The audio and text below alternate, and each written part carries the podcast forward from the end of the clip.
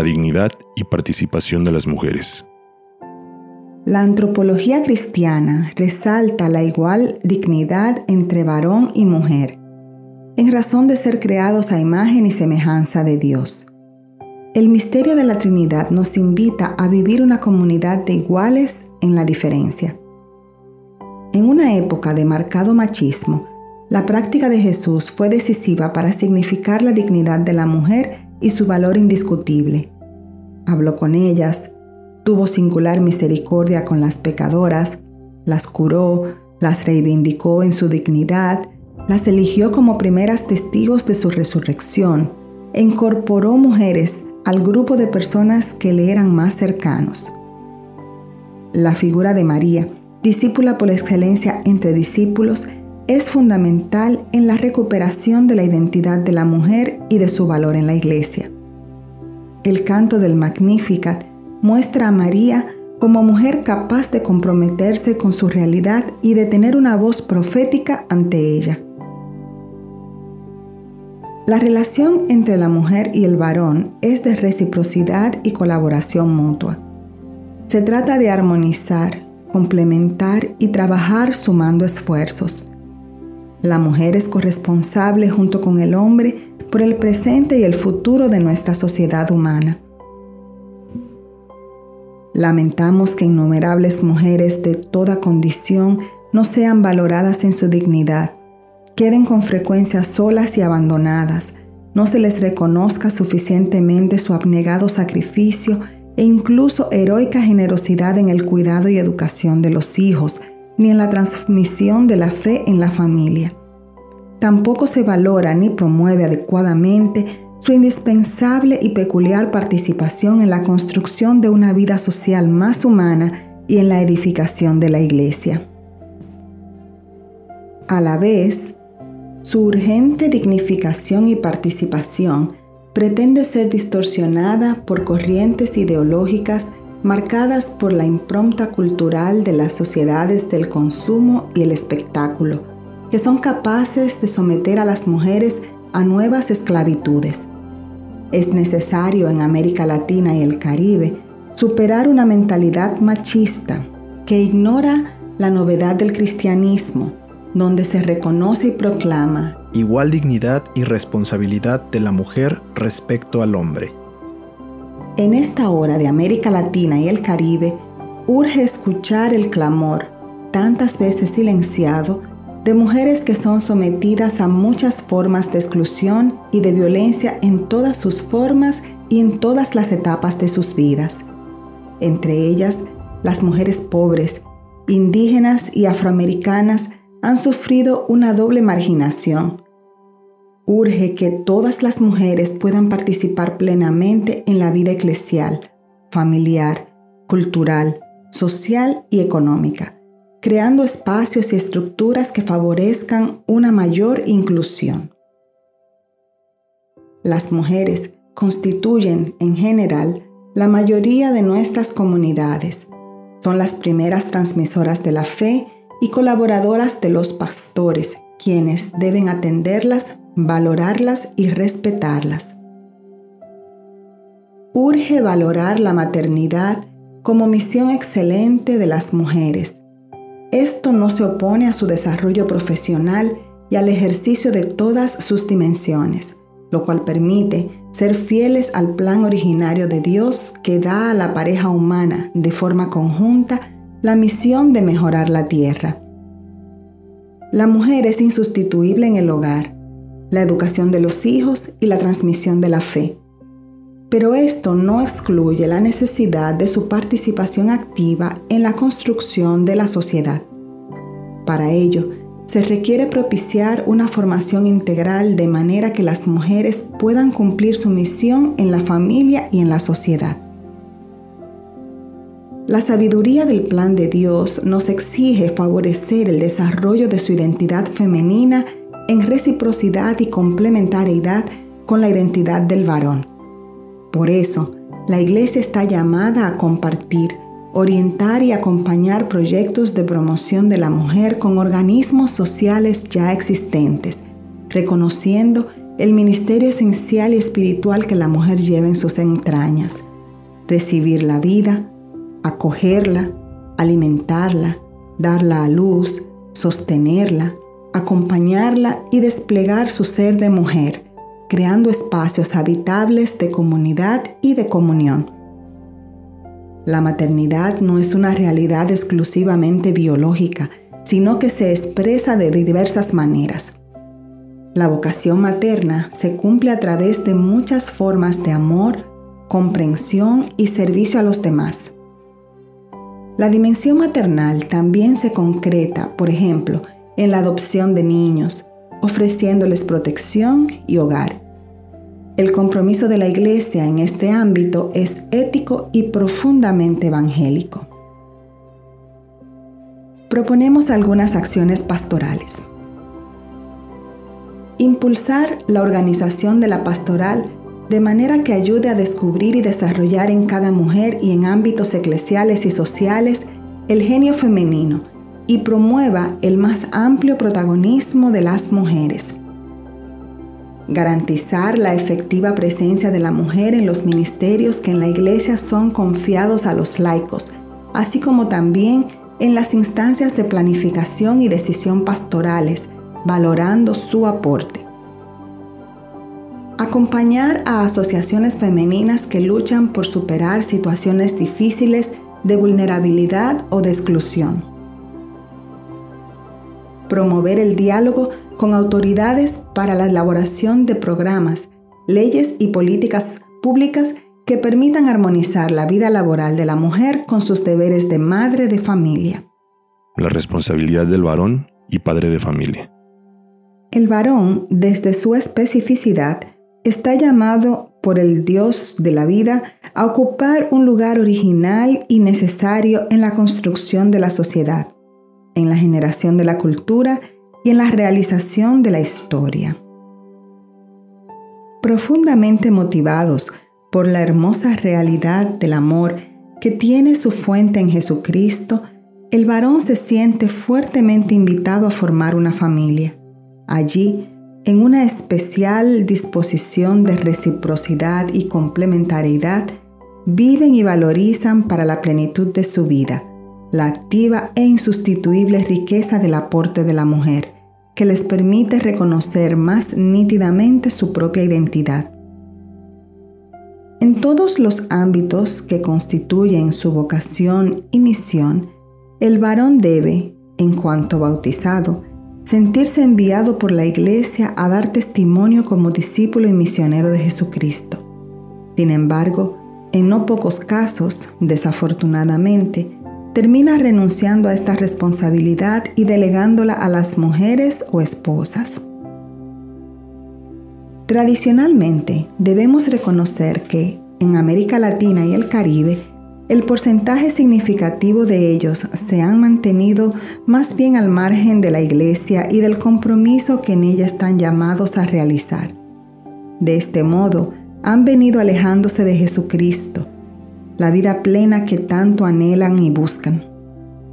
Esta suerte de lejanía o indiferencia de parte de los varones que cuestiona fuertemente el estilo de nuestra pastoral convencional contribuye a que vaya creciendo la separación entre fe y cultura, a la gradual pérdida de lo que interiormente es esencial y dador del sentido, a la fragilidad para resolver adecuadamente conflictos y frustraciones, a la debilidad para resistir el embate y seducciones de una cultura consumista, frívola y competitiva, etc. Todo esto los hace vulnerables ante la propuesta de estilos de vida que, proponiéndose como atractivos, terminan siendo deshumanizadores. En un número considerable de ellos se abre paso la tentación de ceder a la violencia, infidelidad, abuso de poder, drogadicción, alcoholismo, machismo, corrupción y abandono de su papel de padres.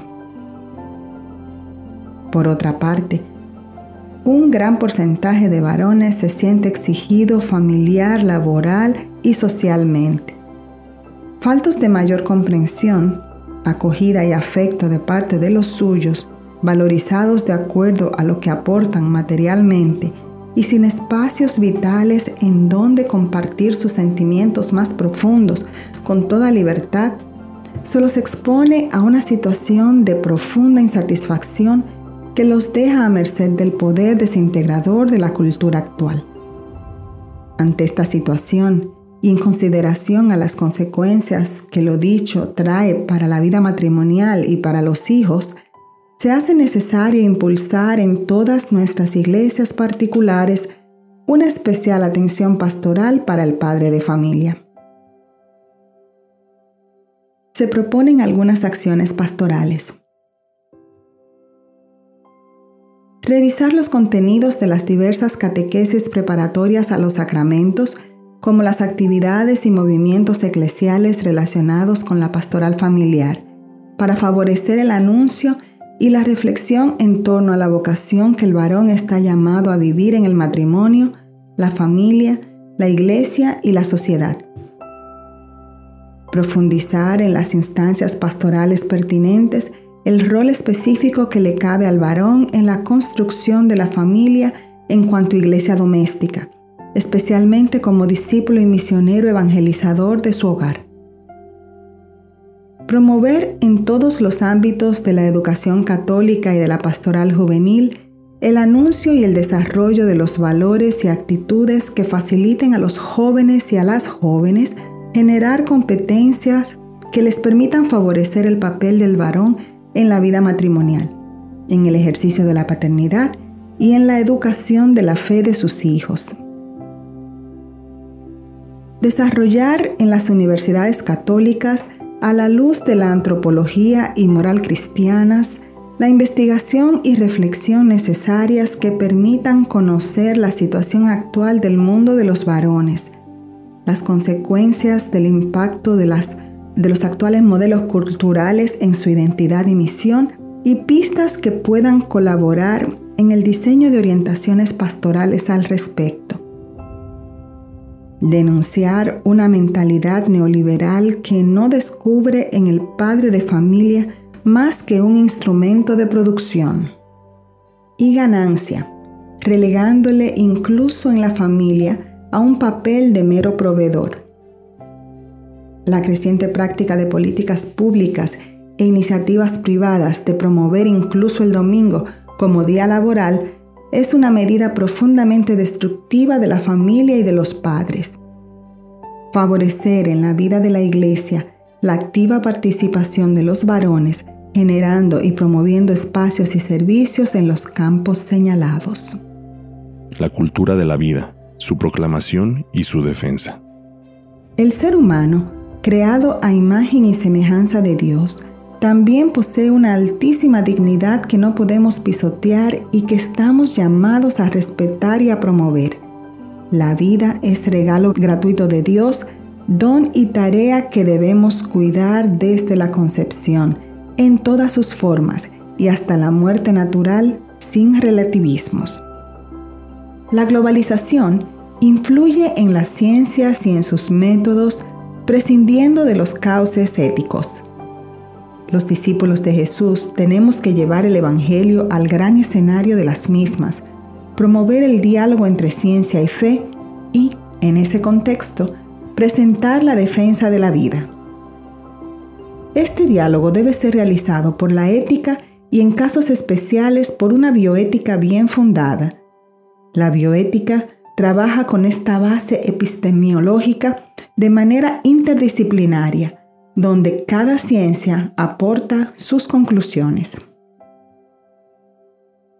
No podemos escapar de este reto de diálogo entre la fe, la razón y las ciencias. Nuestra prioridad por la vida y la familia, cargadas de problemáticas que se debaten en las cuestiones éticas y en la bioética, nos urge iluminarlas con el Evangelio y al Magisterio de la Iglesia.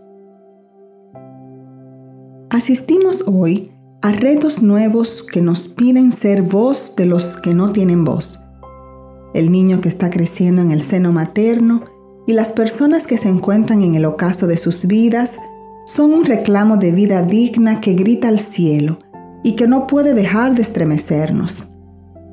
La liberación y banalización de las prácticas abortivas son crímenes abominables, al igual que la eutanasia, la manipulación genética y embrionaria, ensayos médicos contrarios a la ética, pena capital y tantas otras maneras de atentar contra la dignidad y la vida del ser humano.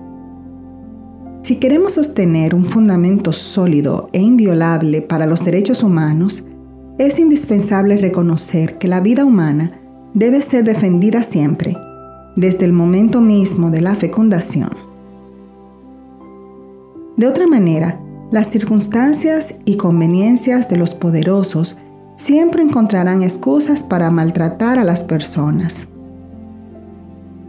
Los anhelos de vida, de paz, de fraternidad y de felicidad no encuentran respuesta en medio de los ídolos del lucro y la eficacia, la insensibilidad ante el sufrimiento ajeno, los ataques a la vida intrauterina, la mortalidad infantil, el deterioro de algunos hospitales y todas las modalidades de violencia sobre niños, jóvenes, hombres y mujeres. Esto subraya la importancia de la lucha por la vida, la dignidad y la integridad de las personas humanas, la defensa fundamental de la dignidad y de estos valores comienza en la familia. Para que los discípulos y misioneros alaben a Dios dando gracias por la vida y sirviendo a la misma, proponemos las siguientes acciones.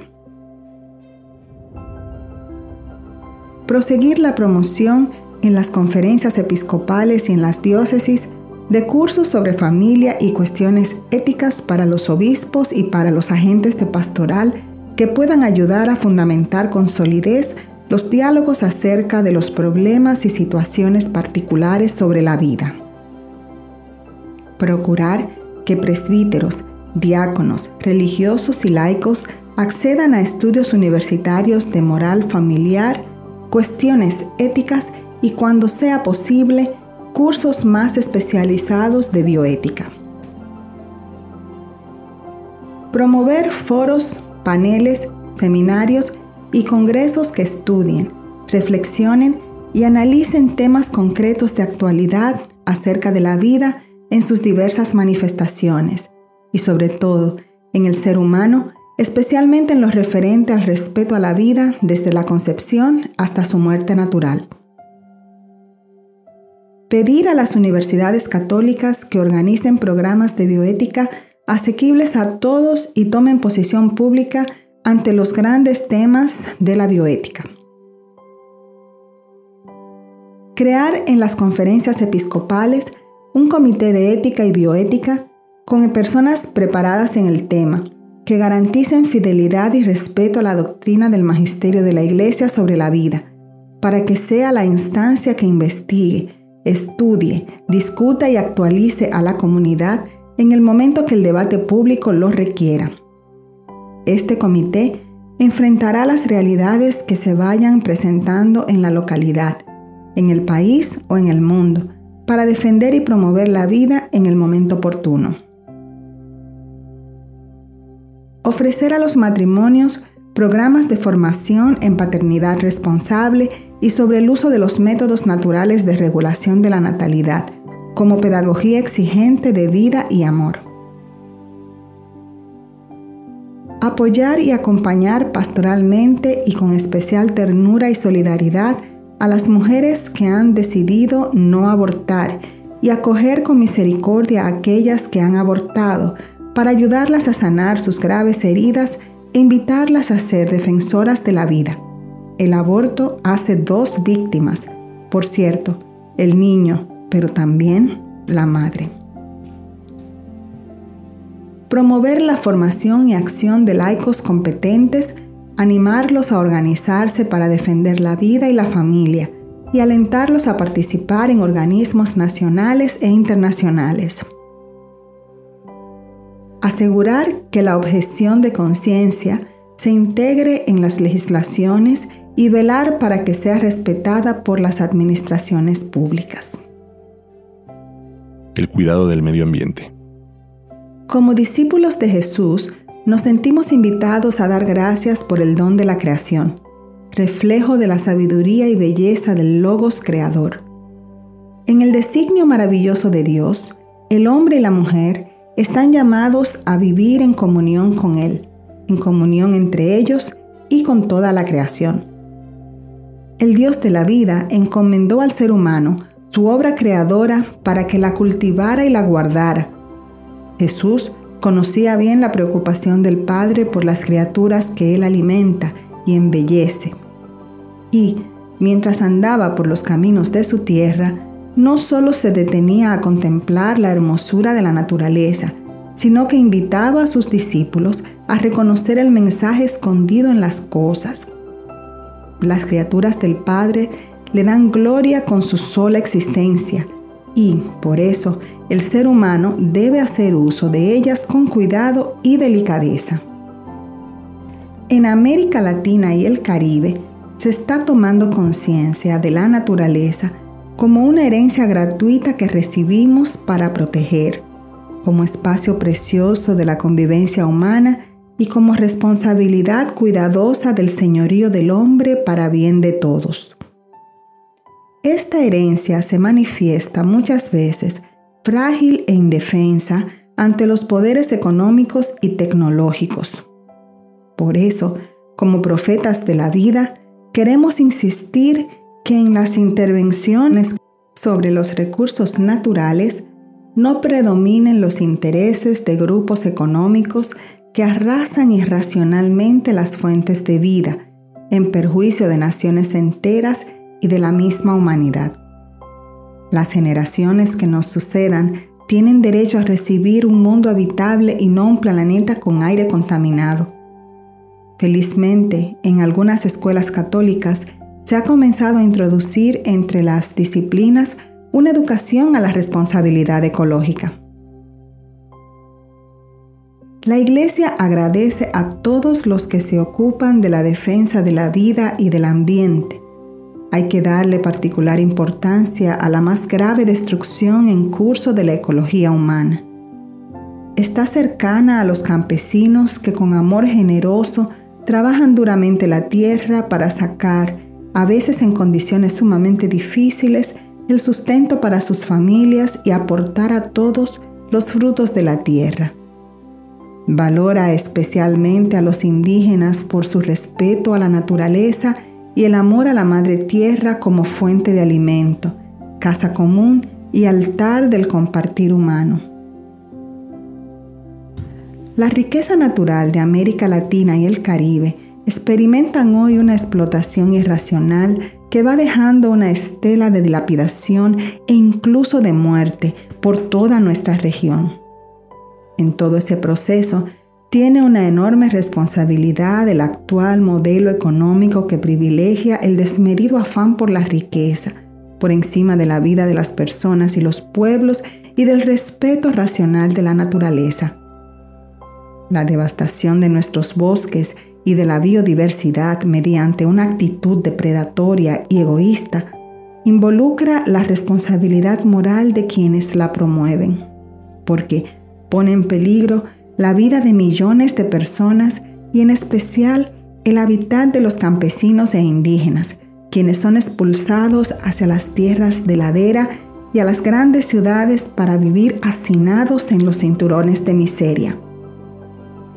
Nuestra región tiene necesidad de progresar en su desarrollo agroindustrial para valorizar las riquezas de sus tierras y sus capacidades humanas al servicio del bien común. Pero no podemos dejar de mencionar los problemas que causa una industrialización salvaje y descontrolada de nuestras ciudades y del campo, que va contaminando el ambiente con toda clase de desechos orgánicos y químicos. Lo mismo hay que alertar respecto de las industrias extractivas de recursos que, cuando no proceden a controlar y contrarrestar sus efectos dañinos sobre el ambiente circundante, producen la eliminación de bosques, la contaminación del agua y convierten las zonas explotadas en inmensos desiertos. Ante esta situación ofrecemos algunas propuestas y orientaciones evangelizar a nuestros pueblos para descubrir el don de la creación, sabiéndola contemplar y cuidar como casa de todos los seres vivos y matriz de la vida del planeta, a fin de ejercitar responsablemente el señorío humano sobre la tierra y los recursos, para que pueda rendir todos sus frutos en su destinación universal, educando para un estilo de vida de sobriedad y austeridad solidaria.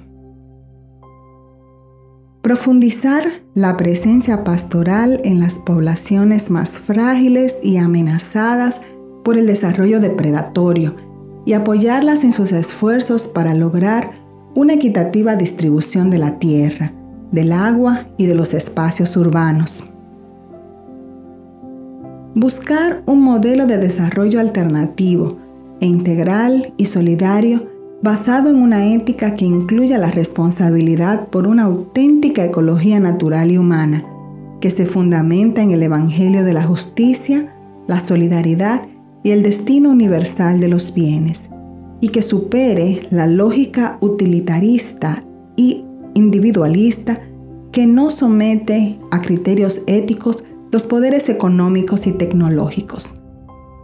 Por tanto, alentar a nuestros campesinos a que se organicen de tal manera que puedan lograr su justo reclamo. Empeñar nuestros esfuerzos en la promulgación de políticas públicas y participaciones ciudadanas que garanticen la protección, conservación y restauración de la naturaleza. Determinar medidas de monitoreo y control social sobre la aplicación en los países de los estándares ambientales internacionales. Crear conciencia en las Américas sobre la importancia de la Amazonía para toda la humanidad. Establecer entre las iglesias locales de diversos países sudamericanos que están en la cuenca amazónica una pastoral de conjunto con prioridades diferenciadas para crear un modelo de desarrollo que privilegie a los pobres y sirva al bien común. Apoyar con los recursos humanos y financieros necesarios a la iglesia que vive en la Amazonía para que siga proclamando el Evangelio de la vida y desarrolle su trabajo pastoral en la formación de laicos y sacerdotes a través de seminarios, cursos, intercambios, visitas a las comunidades y material educativo.